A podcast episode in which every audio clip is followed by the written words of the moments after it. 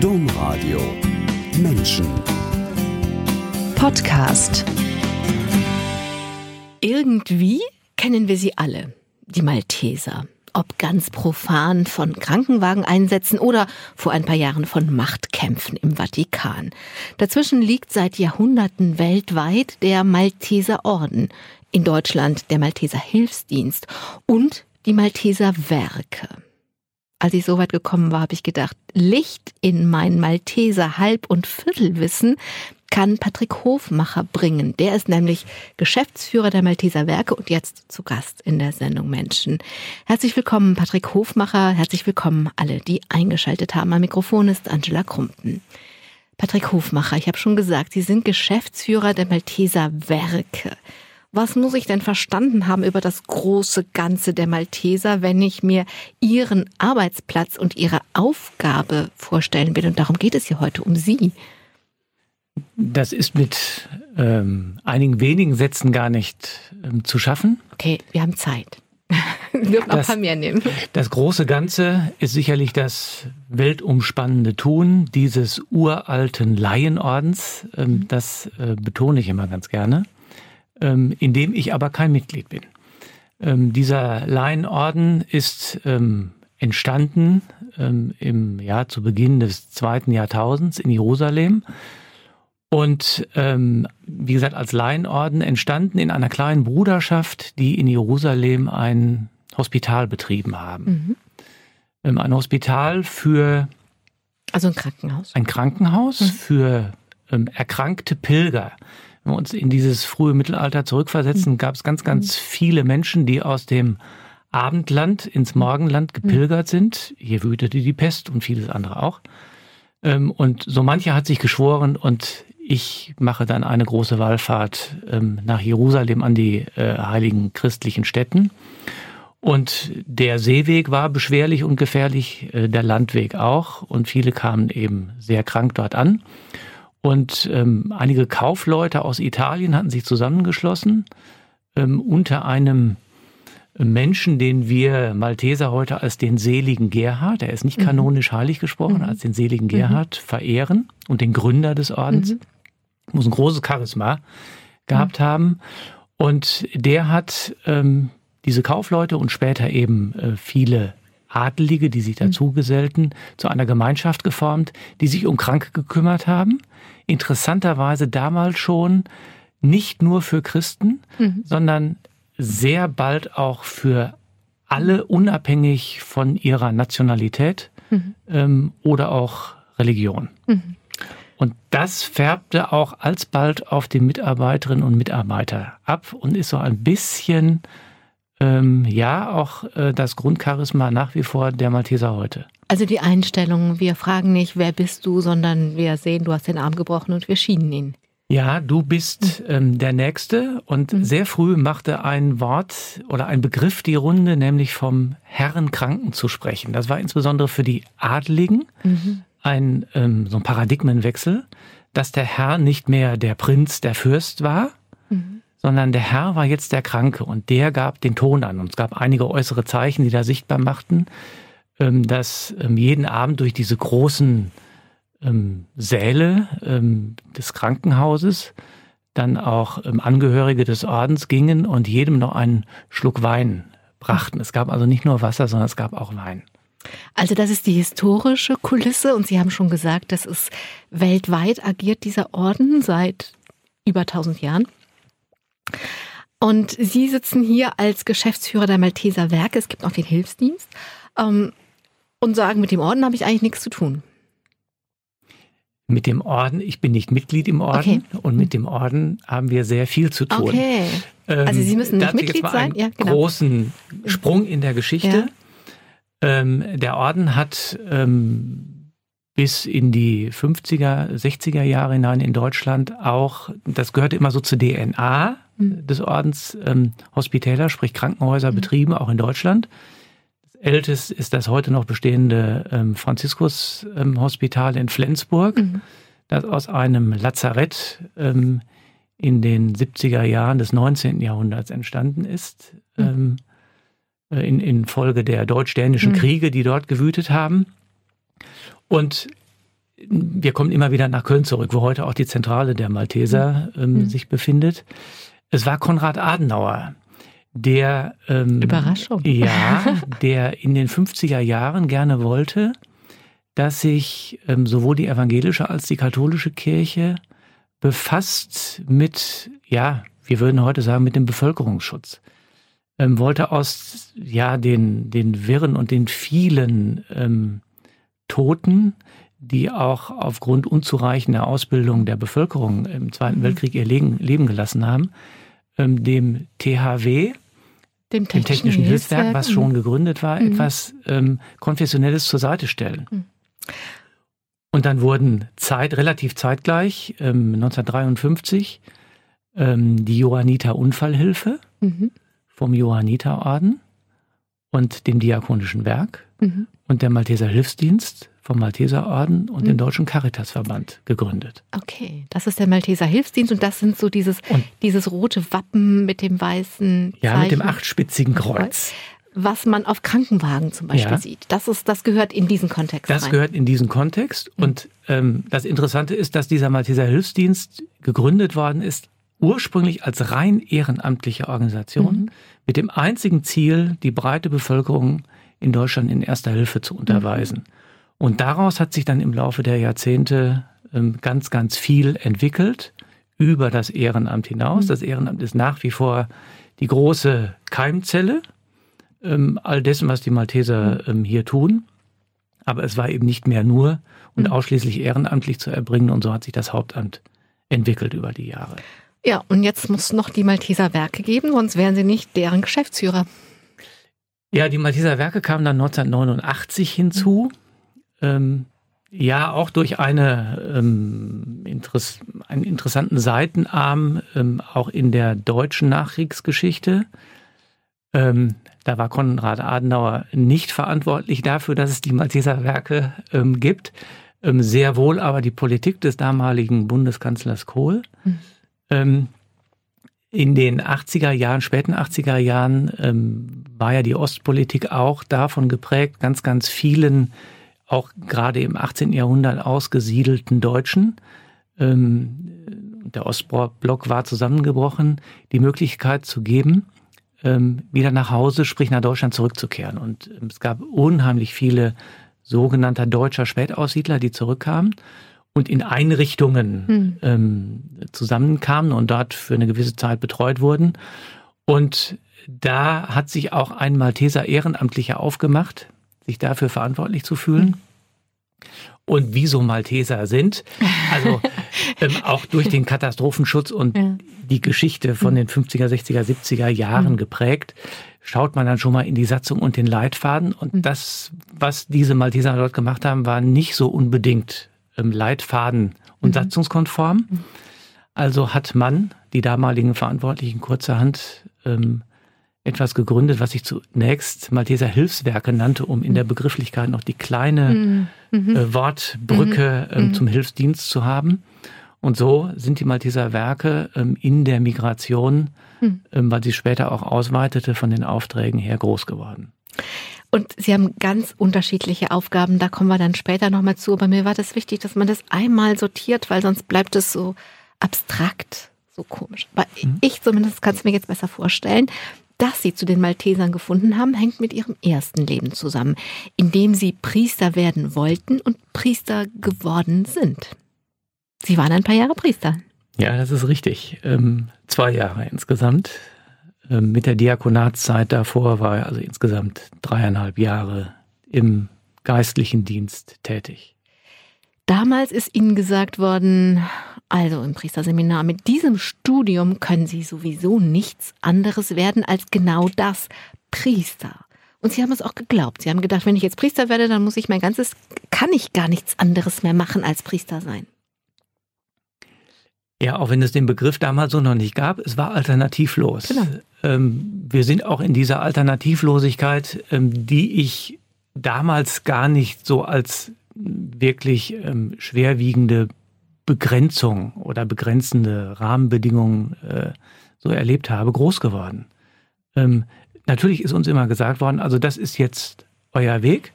Ihr könnt euch ähm, immer entscheiden. Wir waren immer ähm, frei in der Entscheidung, auch zwischendurch ähm, das Konvikt und das Priesterseminar zu verlassen, zumindest vor der Diakonenweihe. Mhm. Aber ähm, Sie müssen sich vorstellen, das war ein großes Internat und ähm, das war auch ein nettes Miteinander ähm, und ein qualifiziertes Studium und es gab ganz viele Umstände, mhm. ähm, nicht zuletzt auch sicherlich diese Alternativlosigkeit, die zumindest mich bis zum Schluss haben durchhalten lassen. Und dann war das so, dass Sie doch im wirklichen Leben Brot und Lohn finden wollten und ja auch, ich finde, relativ schnell gefunden haben. Mussten. Also. Okay. Sie haben interessanterweise auch eine Stellenanzeige aufgegeben. Also Sie haben dann gesagt, ich muss jetzt und ich werde. Ja, als es ähm, klar war und es war eben kein, äh, kein akademischer Akt, ähm, das Priesteramt ähm, zu verlassen oder den priesterlichen Dienst. Ich will gar nicht so sehr von dem Amt hm. sprechen, sondern hm. ich habe es auch als Dienst ähm, empfunden. Ähm, war das mit ganz, ganz vielen Unsicherheiten verbunden, aber ich habe doch gedacht, irgendwie muss ich da mein Herz jetzt mal in die Hand nehmen hm. und ähm, habe wirklich ein, auch ein schlechtes Gewissen gehabt, ähm, in äh, großen Medien, also Printmedien in Deutschland, eine Stellenanzeige unter Chiffre aufzugeben, katholischer ähm, Priester, der aus dem Amt geschieden ist, sucht. Mhm. Ich glaube, die Altersangabe habe ich auch noch dazu äh, gebracht. Ich war ja noch sehr, sehr jung. Ähm, als ich gegangen bin, war ich 28. Bin auch sehr früh geweiht worden. Mhm. Ähm, ja, und dann tat sich etwas auf ähm, an, an Zuschriften, was sehr interessant war und zumindest diese These, ähm, wir können damit nichts anfangen, ein bisschen widerlegt hat. Mhm. Wenngleich ich nirgendwo zugegriffen habe. Wo kam denn diese Idee her? Ich finde das echt total spannend, dass also aus dieser Not heraus zu sagen, okay, ich weiß nicht, wie ich das finde, aber ich schalte mal eine Anzeige. Ich weiß nicht, ob es Hybris war. Also dass ich zu sehr von mir überzeugt war, das, das glaube ich nicht. Ähm, ich wollte einfach nichts unversucht lassen. Mhm. Also ich glaube, das spielt so ein bisschen, ähm, trägt sich als ein roter Faden auch, auch durch mein Leben, äh, so mir nie den Vorwurf machen zu mhm. wollen, mhm. irgendetwas unversucht gelassen mhm. zu haben. Und das war ein Versuch. Ohne dass ich mich auf irgendwas versteift hätte. Also wenn ich das von der, also ich wäre jetzt in der Position, da drauf zu gucken, ich würde die Zeitung aufschlagen, ich fände das einfach schon als Akt interessant, als etwas so zu tun. Also ich fände sie schon spannend, weil sie auf diese Idee gekommen sind. Ja, ich hatte auch, also ich war, ich war auch aufgeregt und, und äh, flatterig und äh, weil ich einfach nicht wusste, ähm, kommt da überhaupt was? Also ich mhm. glaube, das hätte mich hm, vielleicht in meinen Grundfesten dann doch ein bisschen erschüttert, aber ich hatte so irgendwie diese vielleicht kindliche Hoffnung, mhm. irgendwas wird sich da auftun. Muss doch irgendwas geben. Ja. Ich würde gerne in zwei Teilen das machen. Erst den Weg bis dahin zu dieser Anzeige anschauen und dann später, wie es denn dann weitergegangen ist. Wenn wir den Weg bis dahin anschauen, dann beginnt der in einer, ich finde, interessanten Familie. Denn ihr Vater war einerseits Schulleiter und zwar reformpädagogisch geprägt. Also das waren die, die pädagogisch und auch oft gesellschaftlich ganz vorne dran waren. Und gleichzeitig waren ihre Eltern Teil der Schönstadtbewegung. Für mich sind das zwei Welten. Einerseits die Reformpädagogen hier und dort die Schönstädter, die nicht unbedingt zusammenpassen, aber in ihrem Fall bei ihren Eltern ging das zusammen? Es ging zumindest nacheinander zusammen. Ah, okay. Also, okay, das ist ähm, aber auch interessant. Ja, es ist zumindest eine, eine Weise der, der Entwicklung. Also ähm, der reformpädagogische Teil war der davor, den habe ich aber als Kind ähm, nicht aktiv wahrgenommen, sondern in, in Rückblicken immer wieder, weil ähm, diese Schule, in der mein Vater äh, tätig war, ähm, zumindest ähm, in Person ehemaliger Schülerinnen und Schüler, die uns immer wieder mhm. ähm, besucht haben, äh, lebendig geworden sind. Und in Erzählungen ähm, kam diese Schule äh, immer wieder vor. Und ähm, das Engagement in der Schönstadtbewegung ähm, ist dann zu verorten, ja, zehn Jahre eigentlich nach diesem Ende der reformpädagogischen Zeit. Ihr Vater war ja Musiker, auch Musiklehrer und Schulleiter. Und um, Sie haben erzählt, dass Sie Klavier gespielt haben und dann irgendwann einfach nicht mehr üben wollten und Ihr Vater Sie gelassen hat. Einfach gelassen hat. Ist das so ein, verbindet sich das mit diesem reformpädagogischen Geist, wo man Kinder ja sehr sehr wohlwollend auch anschaut und sagt, ihr habt euren, ihr bringt euren eigenen Geist mit und wir lassen euch frei, wo wir das können. Ähm, das mag damals noch so ein mhm. vielleicht verschütteter äh, Ansatz gewesen sein. Also mhm. im Blick zurück glaube ich ja, ja, dass das so war. Ähm, ich kann mich auch erinnern, also wir hatten so Bücher von A.S. Nie zu Hause, von Summerhill und mhm. also das, ähm, mhm. das gab es alles.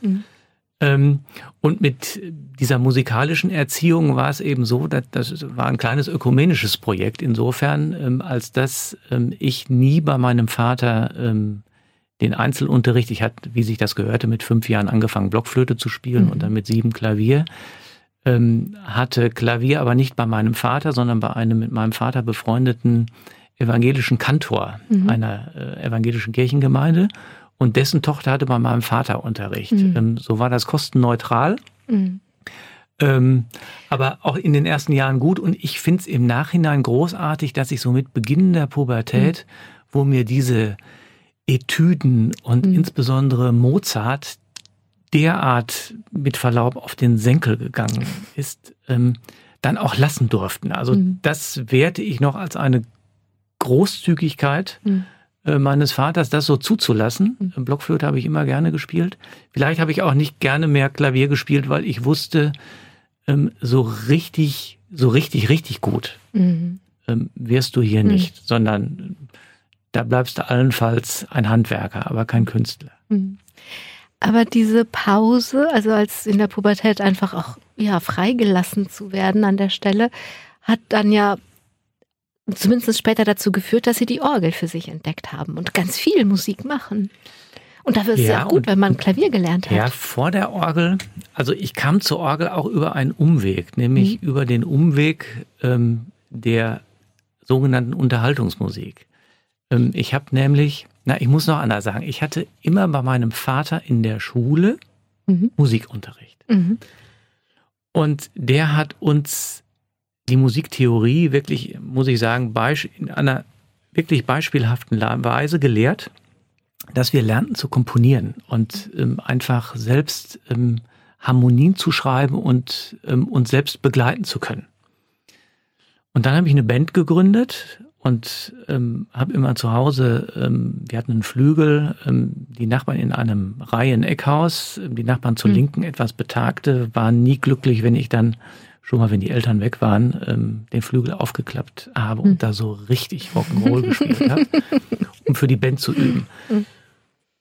Und dann, ja, kam ich irgendwann ähm, sicherlich auch durch, ähm, durch Musikgruppen, die mich damals fasziniert haben, ähm, mit Bach in Berührung und habe gesagt, so, irgendwie musst du dich doch an die Königin der Instrumente mal dran trauen und habe mhm. mir dann von meinem Vater ein paar Kniffe mhm. zeigen lassen und habe dann das Orgelspielen eigentlich unter Anführungszeichen autodidaktisch gelernt. Mhm.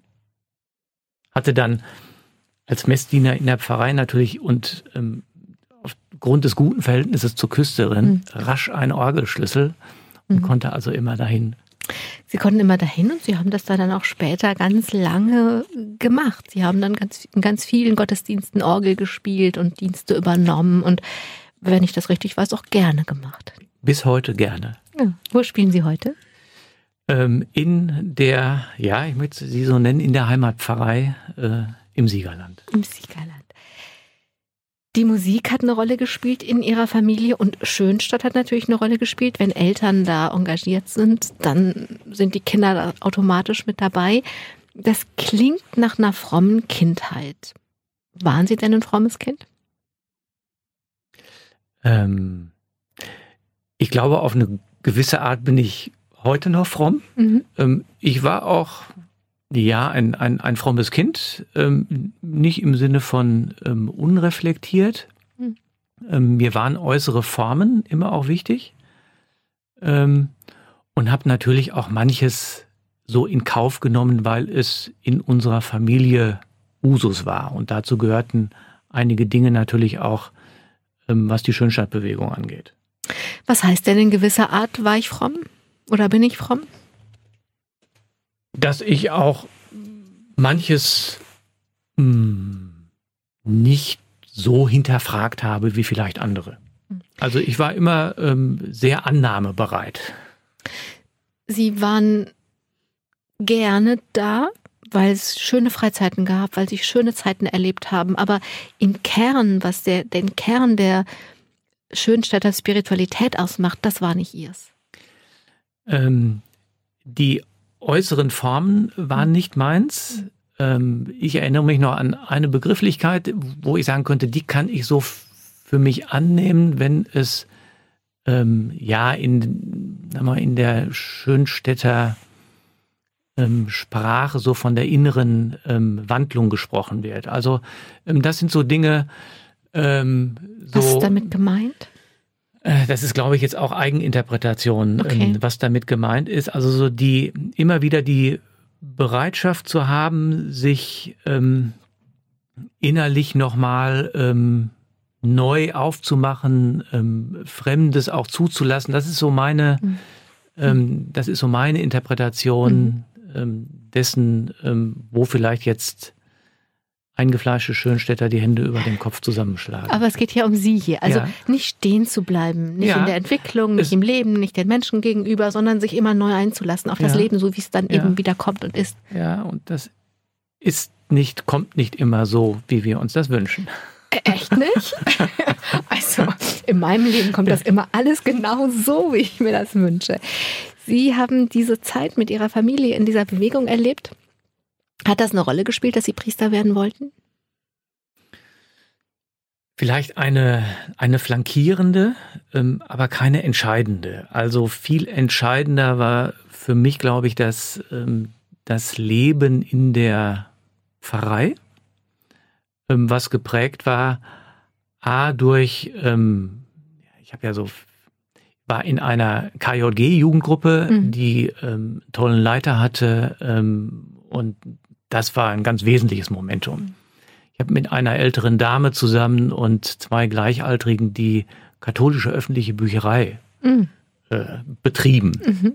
Und da ganz, ganz viel ehrenamtliches Tun reingesteckt. Ich habe Orgel gespielt. Ähm, ich war Messdiener, ähm, ich war Lektor. Also ähm, es spielte sich außerschulisch ganz, ganz viel in der, in der Gemeinde ab. Aber man kann die katholische öffentliche Bücherei betreiben, man kann Messdiener sein und Lektor und trotzdem nicht Priester werden. Das Gibt's? ist, das, ja, gibt es vielfach. Ähm, also was, was, was hat denn der junge Patrick Hofmacher, ähm, was war denn in dem, dass er das wollte? Das war das Vorbild, haben Sie gerade schon gesagt. Da war ein, es war ein Vorbild, den fanden Sie toll den Leiter der katholischen, der KJG. Ja, aber der war ja auch kein Priester. Ach so. Ähm, ich hatte ähm, immer wieder, ähm, ja, durchaus vorbildliche Geistliche kennengelernt, mhm. ob es jetzt Vikare bzw. Kapläne ähm, aus Nachbarpfarreien äh, waren. Ähm, ja, vielleicht war es dieses ähm, insofern alternativlose, als dass ich da so reingeschlittert ist falsch, aber es war so eine Dynamik, ähm, die mich dann ähm, mal zu einem sogenannten Priester gesucht treffen mhm. ähm, äh, nach Paderborn ähm, hingeschwappt hat, diese Welle. Das wird so zwei Jahre, zweieinhalb Jahre vor dem Abitur gewesen sein und ähm, da habe ich damals den damaligen Leiter der, ähm, weiß gar nicht mehr, wie es heute heißt, Stelle für Berufungspastoral mhm. oder äh, mhm. so, ähm, kennengelernt und fand den auch ähm, sehr authentisch und mhm. der hat mich dann auch in den Nachfolgejahren ähm, auch noch ein bisschen geprägt, weil wir uns immer wieder ähm, begegnet sind. Und irgendwie war das für mich klar, ähm, das könnte dein Weg sein, da anzufangen. Ähm, hinzu kam, dass ich in meiner Kindheit und Jugend, ähm, obwohl ich nie Angst hatte vor vielen Menschen, dafür habe ich zu viel Musik, auch konzertant vor Menschen betrieben, ähm, gehabt habe, aber ich war nie jemand, der sehr offen ähm, auf Mädchen zugegangen ist und war ein sehr, sehr, sehr zurückhaltender. In dieser und es neuen Welt. ergab ja, sich einfach nicht. es ergab sich nicht, aber die Welle hat sie dahin getragen und es war für sie passend. In dieser neuen Welt gab es dann ja auch erstmal keine Mädchen. Ne? Die waren, da gab es ganz viele Gleichaltrige, die Da auch Priester werden genau. wollten. Aber keine Mädchen. Wenn Sie heute auf diese Welt zurückgucken, da im Priesterseminar, Sie haben da viel Spaß gehabt, Sie haben da viel organisiert, Sie haben Aufführungen organisiert und alles Mögliche. Ähm, Wenn Sie heute darauf zurückgucken, ist es, wie, wie schauen Sie diese Welt an, in die Sie dann, in die diese Welle Sie gespült hat? Mit einem ja zunächst einmal liebevollen Blick. Mhm. Ähm, diese Jahre ähm, vom Abitur ähm, bis zum Gang ins Priesterseminar und zu den beiden Weihen ähm, bleiben ganz, ganz prägende Jahre. Ähm, und es haben sich ähm, Bekanntschaften und aus Bekanntschaften auch, würde ich sagen, Freundschaften, die in unterschiedlicher Intensität teilweise bis heute auch reichen oder wieder neu belebt worden sind, entwickelt. Mhm. Und ähm, von daher war es ähm, bei allen Aufs und Abs, die es natürlich auch gab, eine tolle Zeit. Und das Studium selbst hat mich nochmal viel tiefer auch ähm, zum Glauben gebracht. Also diese ähm, kindliche, die Kindlichkeit Mhm. des Glaubens, ähm, die wurde durchdrungen, einfach auch von, von der akademischen ähm, Lehre, die mich aber auch sehr angesprochen hat ähm, und letztendlich dazu geführt hat, dass ähm, mein Glauben nochmal gewachsen ist. Sie haben damals natürlich Professoren gehabt und Dozenten. Jetzt weiß ich nicht, ob Josef Schwärmer ein Professor war oder ein Dozent, aber jedenfalls hatten Sie Josef Schwärmer, der Sie mit ausgebildet hat und der damals gesagt hat, naja, es gibt zum Priester Berufene und es gibt zum Zölibat Berufene und beides fällt nicht immer zusammen. Was haben Sie damals gedacht? Ähm, mit dem, was ich gedacht habe, war ich nicht allein, denn ich kann Mhm. mich wirklich noch gut erinnern, obwohl Mhm. so viele Jahrzehnte zurückliegt, dass wir uns darüber ausgetauscht Mhm. haben und wirklich ungläubig die Köpfe geschüttelt haben. Mhm. Und ich habe es nicht verstanden. Und der hat gesagt, der kann nicht recht haben. Und Mhm. ähm, vielleicht waren wir auch so unterwegs, ähm, das mag ich nicht abschreiten, dass wir ähm, von Häresie gesprochen haben. Mhm. Und das geht doch überhaupt nicht, was der da, ähm, und er war wirklich ordentlich öffentlicher Professor, Hm. ähm, was der da von sich gibt. Ich habe es nicht verstanden, das passte in diese Welt nicht hinein. Was denken Sie heute? Heute im Blick auf meine eigene Geschichte und auf, auch auf die anderer, ähm, muss ich ihm äh, im Nachhinein wirklich recht geben. Ich glaube, dass das so ist, ähm, bin aber auch erst seit einigen wenigen Jahren davon überzeugt, ähm, dass er wirklich recht hatte, ja. Und in der Zwischenzeit haben Sie gedacht, es war halt ein Irrtum, dass Sie Priester werden wollten? Also- ja, es war ein, ein Irrtum in, in dem, ja, nicht im Sinne von Verirrung, sondern es war, es war vielleicht nicht richtig oder wo hätte ich vorher abbiegen können. Also ein Irrtum, Ja. weil das ja so eng verknüpft ist. Weil Sie es so eng wählen, ja, verknüpft Sie ist, wählen ja. ja nicht nur einen Beruf mit dieser Berufung, sondern auch eine Lebensform. Das ist das, was so unauflöslich verknüpft Ja, ist. Und das, ähm, also die, meine Frage ist, das haben Sie dann bis vor wenigen Jahren als Irrtum angesehen, dass Sie sich nicht nur für diesen Beruf, sondern gleichzeitig für diese Lebensform entschieden haben. Ja, weil es wirklich, also nicht nur irgendwie alternativlos, das habe ich schon Mhm. oft gesagt, Mhm. aber ihr, also für uns auch nicht denkbar Mhm. war. Es, es überschritt unseren Horizont, dass das denkbar ist. Und das, was heute ausgesprochen wird, ähm, war damals unaussprechlich und auch nicht denkbar. Also ich meine, ausgesprochen wird das jetzt seit Jahrzehnten in Deutschland zumindestens, ähm, aber von, von einer bestimmten Gruppe, Kirche von unten und so. Was jetzt neu ist, ist, dass das auch von Kardinälen zumindest als Frage in den öffentlichen Raum gestellt wird. Und ähm, das finde ich ist tatsächlich eine neue Entwicklung. Was ich ein bisschen schade finde, ist, dass die sich verknüpft mit der Not, dem Priestermangel und dem, dass die Kirche an Autorität verliert, dass dann diese Frage gestellt wird. Das finde ich ein bisschen, ja, schade irgendwie. Aber was neu ist im öffentlichen Diskurs, ist, wer diese Frage stellt. Absolut. Ja. Also ähm, ist für mich auch neu und auch noch ungewohnt. Also es ist für meine Ohren auch noch ungewohnt, wenn Bischöfe und mhm. Kardinäle in, in der Öffentlichkeit das so thematisieren. Wie ist es denn? Also wenn man jetzt mal also wenn wir das jetzt einfach mal verfolgen, diesen Gedanken von Josef Schwärmer, dass es zwei verschiedene Berufungen sind, also dass man sowohl zum Priester als auch zur Familie berufen sein kann. Das heißt es ja letztlich. Ja. Ne? So.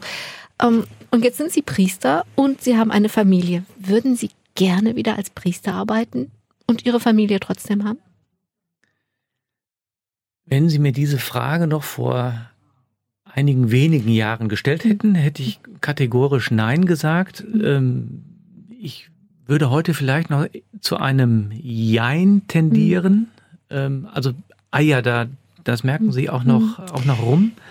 Aber ich ähm, könnte es mir ähm, immer mehr vorstellen, weil ähm, ich ähm, davon überzeugt bin, es ist nicht wirklich ein Ausschlusskriterium, um auch ein guter Priester zu sein.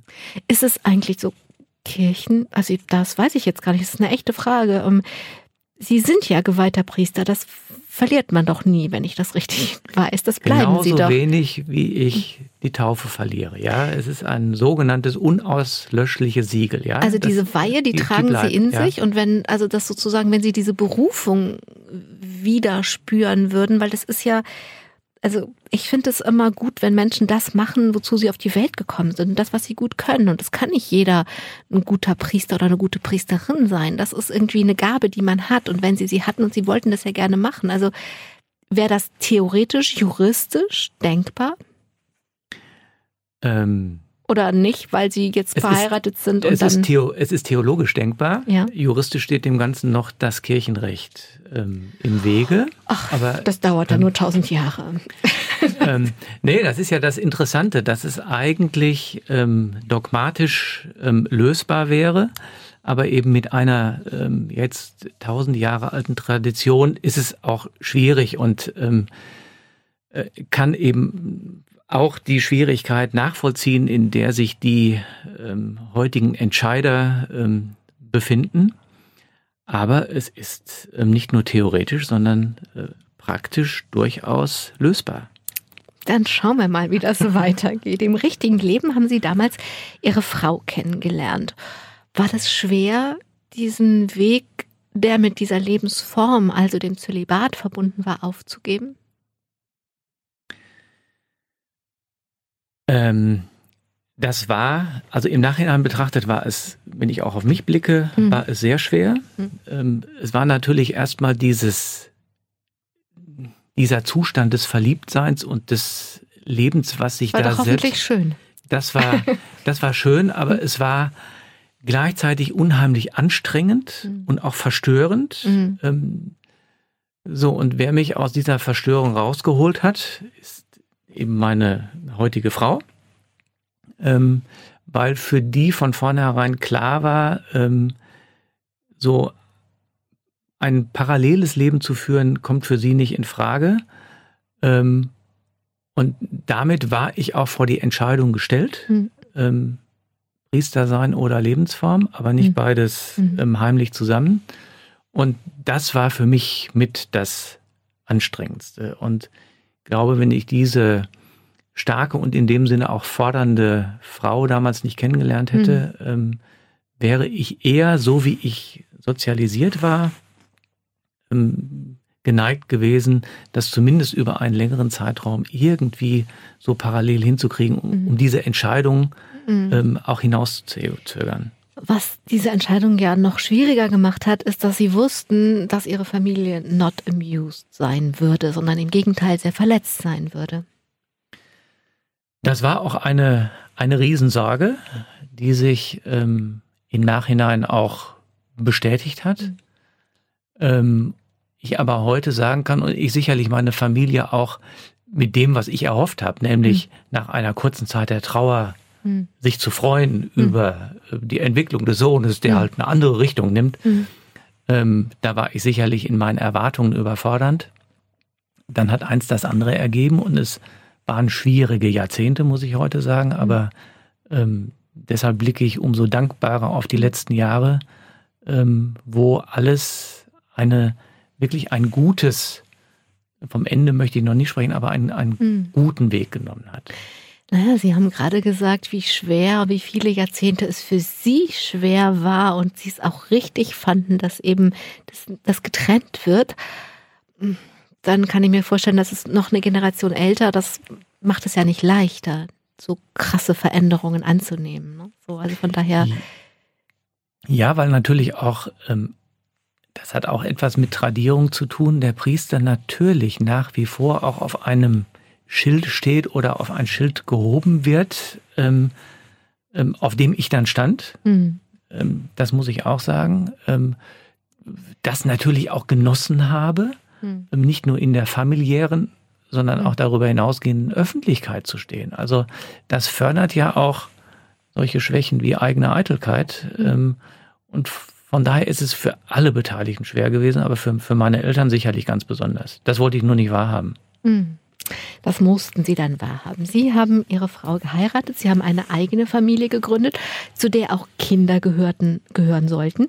Und heute gehören drei Kinder zu ihrer Familie. Und jedes hat seine ganz, ganz eigene Geschichte. Ja, es war, äh, es gab immer wieder verstörende Momente ähm, in diesem unserem auch gemeinsamen hm. Leben. Ähm, dazu gehörte auch, ähm, relativ bald ähm, zu wissen, ähm, dass wir nach menschlichem Ermessen keine leiblichen Kinder ähm, werden haben können. Nach einer kurzen Trauerphase war uns beiden irgendwie klar, und ich kann mich an die Situation noch gut erinnern, es war während eines Spazierganges, ähm, dass es vielleicht dann unsere Aufgabe ist, uns um bestehendes Leben zu kümmern. So haben wir den Gang ähm, zum damaligen Wohnsitzjugendamt ähm, angetreten und uns auf den Weg gemacht, ähm, Kinder adoptieren zu wollen. Das haben Sie gemacht. Dreimal haben Sie das gemacht und ein Kind, weiß ich das richtig, kommt aus Nicaragua. Ja. Und hat dieses älteste Kind hat zwei jüngere Geschwister, einen Bruder, eine Schwester und jedes von ihnen hat ebenso seine eigene Geschichte. Die können wir jetzt nicht alle erzählen. Es sind auch die, ich finde, die Geschichten gehören auch diesen Kindern selber. Ähm, aber sie müssen sich ja zusammenfinden mit diesem, jeder kommt von irgendwo anders. Also es sind dann natürlich, sind irgendwie am Tisch mit dabei immer noch sechs andere Eltern. Ne, die leiblichen Eltern, die zu diesen Kindern gehören. Und wie funktioniert das? Wie ist das für die Kinder? Die Kinder sind jetzt schon um die 20, so ungefähr. Ähm, das heißt, die haben schon, sind, haben schon viel hinter sich, haben sich schon entwickelt, haben diese schwierigen Pubertätsjahre hinter sich. Wie war das für die Kinder, dass sie so drei ganz verschiedene Geschichten am Tisch sitzen haben? Ähm, da bin ich jetzt auch ein bisschen auf Mutmaßungen ähm, empirischer okay. Art angewiesen. Mhm. Ähm, da war für uns ganz, ganz wichtig, was die damalige Leiterin der Adoptionsvermittlungsstelle mhm. uns auf den Weg gegeben hat. Sie hat uns nämlich ermuntert, schon, ähm, und ich muss dazu sagen, für uns waren es salopp formuliert dreimal sechs Richtige im Lotto, mhm. ähm, weil wir eben alle drei Kinder als sehr kleine Säuglinge ähm, haben aufnehmen dürfen. Mhm. und die uns mit auf den Weg gegeben haben, verdrängen Sie dieses Thema Adoption nicht, sondern mhm. ähm, sprechen Sie da ganz offen in ihrer Familie und ähm, sie werden am besten sprachfähig, indem sie ähm, am Wickeltisch damit anfangen. Mhm. Und so war das nie ein Tabu, ähm, sondern es war für alle drei irgendwie ein Stück Normalität, dass sie bei anderen Müttern im Bauch waren. Das war mhm. immer auch so ein mhm. Stück ähm, der Umschreibung. Ähm, all das, was wir von den leiblichen ähm, Eltern wissen, mhm ähm, haben wir ihnen mitgegeben. Ähm, jedes Kind hat so seine Erinnerungskiste, mhm. wozu auch ein erster Strampler aus Nicaragua gehört mhm. und das erste Fläschchen und ähm, das, was wir an, an, an hm. Fotomaterial auch durch das Jugendamt zur Verfügung gestellt mhm. ähm, bekommen haben. Ähm, aber es, es war so, wie es ist. Sie haben es nie anders kennengelernt. Und es gab immer mal wieder Fragen, ähm, denen wir auch nie ausgewichen sind, aber es war ein Stück normal. Dadurch, dass es drei Kinder sind, sage ich jetzt mal ein bisschen respektlos soll aber nicht respektlos sein, aber so fällt mir gerade nichts anderes ein wie so eine kleine Selbsthilfegruppe. Die anderen sitzen alle in der gleichen Situation. Sie haben die gleiche Ja. Papa, die gleiche Mama und alle drei kommen aus anderen Herkunftsfamilien. Also so für Kinder ist das ja oft gut und wichtig, wenn sie sehen, dass ihre Geschichte nicht äh, absolut singulär ist. Ja. Ähm, ob sie sich jemals darüber gemeinsam ausgetauscht haben, ähm, vermag ich nicht zu sagen. Dann war es unausgesprochen. Also jedenfalls Ähm, wir, nie haben, wir haben es zumindest bis heute nicht mitgekommen. Okay, also es gab nie am Sonntagmorgen beim Nein. Frühstücksei irgendwie mal so die Situation, dass man über die leiblichen Mütter oder also ich, ich habe zum Beispiel, also wir sind eine Pflegefamilie und ich weiß, ähm, habe ich mal eins von diesen Pflegekindern zusammen mit einem anderen Kind vom, von der Grundschule abgeholt und das andere Kind hatte zwei Mütter, also ne, lebt mit lesbischen, mit einem lesbischen Paar zusammen und mein Kind war heute Morgen beim, beim Bus, da war doch irgendwie eine andere, war da eine andere Frau. Ja, das ist meine andere Mutter. Und dann hat mein Kind wie selbstverständlich gesagt, ach so, ja, wenn du zwei Mütter hast, hast du ja auch zwei Väter. So, das kannte es so. Also so, solche Situationen hat es nicht gegeben, dass sie das untereinander geregelt haben. Ähm, nee, es gab, es gab mal so am Frühstückstisch ähm, oder Abendbrottisch oder beim Mittagessen so unvermittelt. Ähm, Und da war insbesondere ähm, unsere Jüngste immer so äh, diejenige, die das so unvermittelt rausgehauen hat.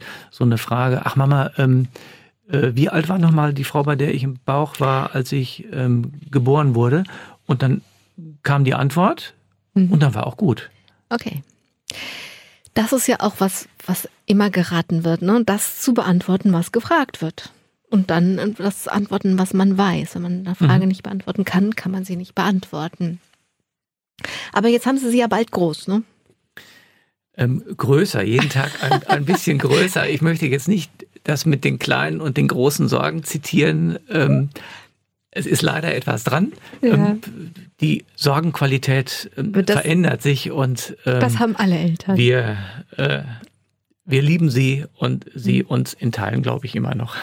Und wenn das jetzt jemand zuhört und ich meine, so wie jedes, die Geschichte von jedem Kind anders ist, ist auch die Geschichte von jeder Adoptivfamilie anders. Das ist ja klar. Aber trotzdem, haben Sie was, wo Sie sagen, das haben wir gut gemacht?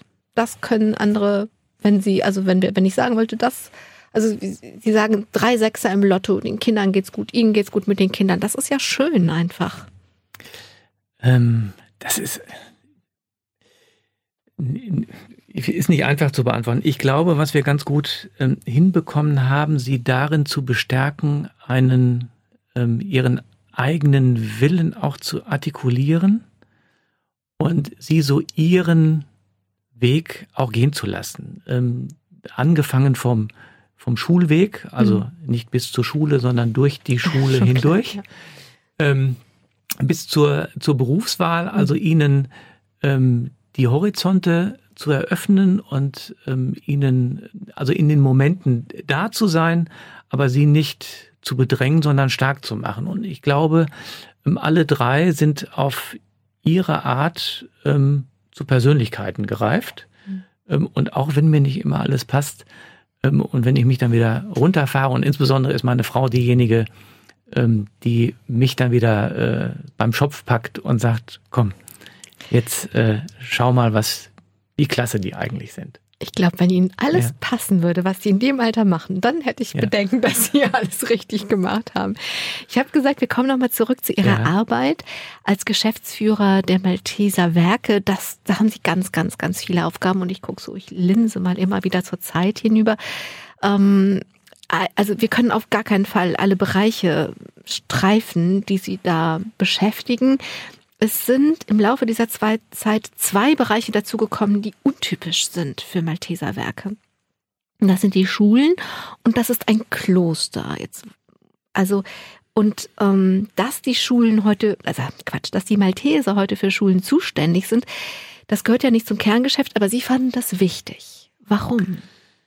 Ähm, ist letztendlich ein Stück aus der Entwicklung dieser Malteser Werke entstanden. Ähm, ganz am Anfang sprachen wir über die Migrationsarbeit. Mhm. Ähm, dann kam mh, auf, naja, vielleicht auch äh, Vorsehungswegen ähm, die Jugendhilfe dazu. Ähm, in der Jugendhilfe haben wir uns immer sehr intensiv ähm, auch mit der Schul mhm. Der jungen Menschen befasst.